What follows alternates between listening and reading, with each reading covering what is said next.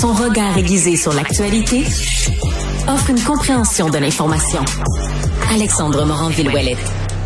Quand on parle de nos grandes infrastructures, hein, de nos grands systèmes, qu'on parle de transport, qu'on parle de justice, qu'on parle d'éducation, ben un mot revient souvent, celui de cynisme.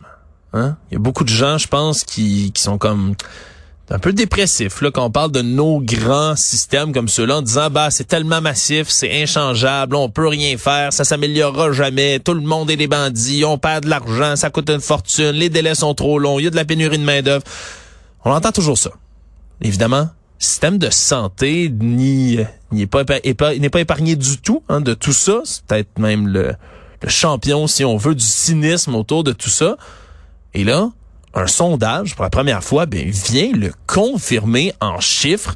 Avec moi pour en parler, le docteur Jean-Joseph Condé est médecin de famille à Val d'Or, membre aussi du conseil d'administration de l'Association médicale canadienne.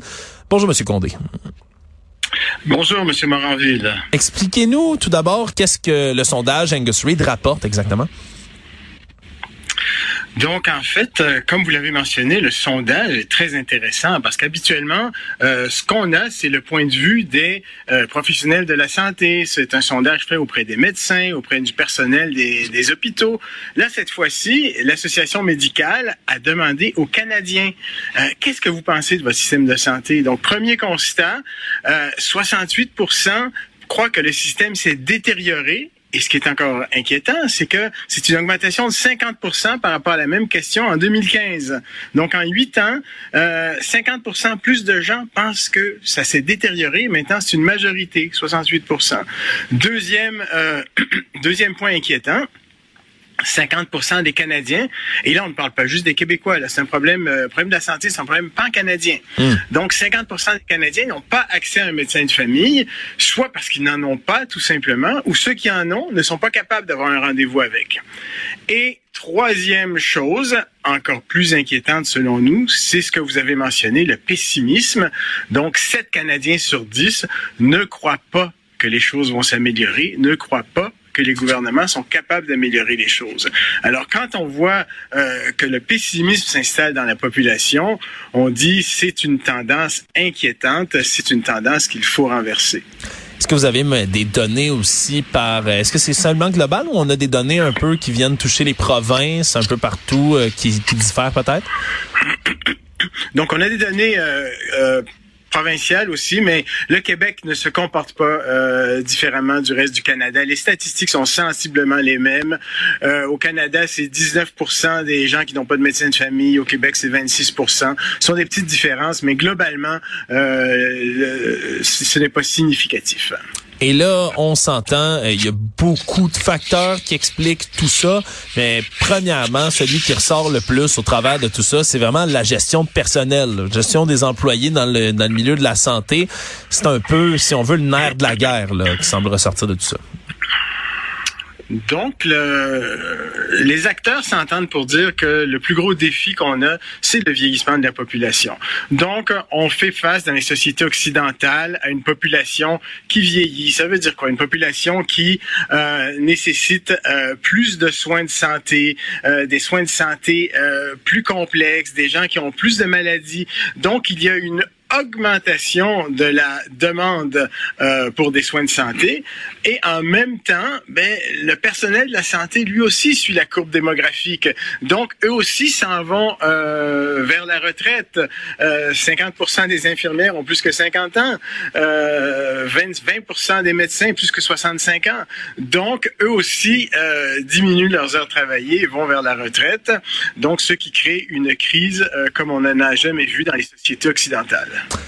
Là, docteur Condé, euh, vous êtes en train de contribuer un peu, si on veut, à ce, à ce pessimisme-là qui existe en nommant tous les problèmes. Vous avez raison de le faire, mais on, on, les voit, les problèmes, ça semble presque insurmontable. Est-ce que ça l'est vraiment? Est-ce qu'on a des solutions du côté de votre association qui pourraient être mises en place pour au moins ben, tempérer, ralentir un peu ou améliorer l'optimisme des gens?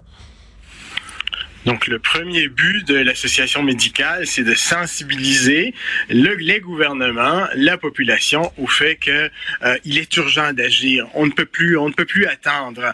Euh, il faut agir maintenant. Et les solutions, euh, les solutions. Donc, la première chose à laquelle qu'il faut faire, je pense, c'est arrêter l'hémorragie euh, du personnel dans les soins de santé, c'est-à-dire euh, réussir à garder euh, notre personnel de la santé, garder nos médecins dans les hôpitaux, éviter que les euh, les gens prennent des retraites anticipées, que les gens partent en maladie. On a un taux d'absentéisme élevé dans le réseau de la santé. Éviter que notre personnel délaisse le réseau public pour aller dans le privé.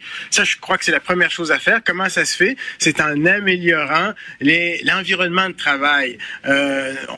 récemment, ce printemps, on avait un sondage de l'association médicale qui nous indiquait que 79% des médecins ne ne euh, s'épanouissent pas au travail, donc ils ne sont pas heureux dans leur travail. Alors c'est sûr que dès qu'il y a une offre euh, pour aller dans le privé ou dès qu'il y a une offre pour dès qu'on est capable de prendre une retraite anticipée, ben on y va dessus parce qu'on n'est pas on n'est pas heureux au travail. Donc faut changer l'environnement de travail, première chose. Deuxièmement, euh, on s'entend pour dire que le médecin de famille, euh, les médecins spécialistes ne peuvent plus être la seule porte d'entrée dans le réseau de la santé. Il va falloir qu'on travaille en équipe multidisciplinaire. Il va falloir qu'on ajoute euh, des infirmières, des physiothérapeutes, des travailleurs sociaux, des psychologues. Donc, si vous avez une entorse de la cheville, avez-vous vraiment besoin de voir euh, votre médecin de famille? Avez-vous besoin de voir un orthopédiste? Est-ce que vous ne pourriez pas directement aller voir euh, un physiothérapeute? La même chose pour des problèmes de santé mentale. On sait qu'il y en a beaucoup directement aller rencontrer un psychologue, un travailleur social. Donc, il faut élargir euh, la porte d'entrée euh, du réseau. Ça, c'est la deuxième chose. Euh, troisième point, c'est le, le médico-administratif. Hein, euh, c'est la FMOQ qui nous disait qu'un médecin de famille au Québec passe en moyenne 10 heures par semaine euh, à faire de la paperasse. C'est-à-dire qu'il est dans son bureau, mais il voit pas de patient. Il est en train de remplir des formules, de faire de la paperasse. Alors, si on arrivait à réduire ça, ben, ce serait du temps qu'il pourrait passer à faire de la clinique, à avoir des patients.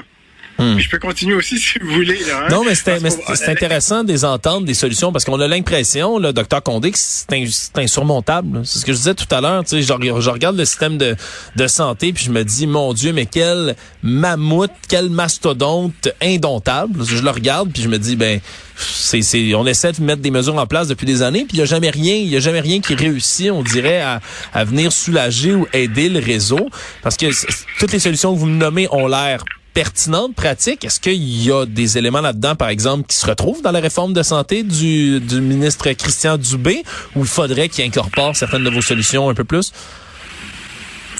Donc, il euh, faudrait aller aussi vers le, on pourrait aller aussi vers, on va parler des soins virtuels. Hein? Donc, on pourrait, euh, les soins virtuels, pendant la pandémie, les Québécois ont découvert les soins virtuels. Et ce qu'on entend, c'est que les patients sont contents. Si vous n'êtes pas obligé de vous déplacer au bureau pour à, la clinique pour rencontrer votre médecin, on peut faire ça virtuellement, mais on augmente l'efficacité euh, du réseau. Puis, il va falloir être innovateur aussi dans le futur. Il va falloir changer nos façons de faire.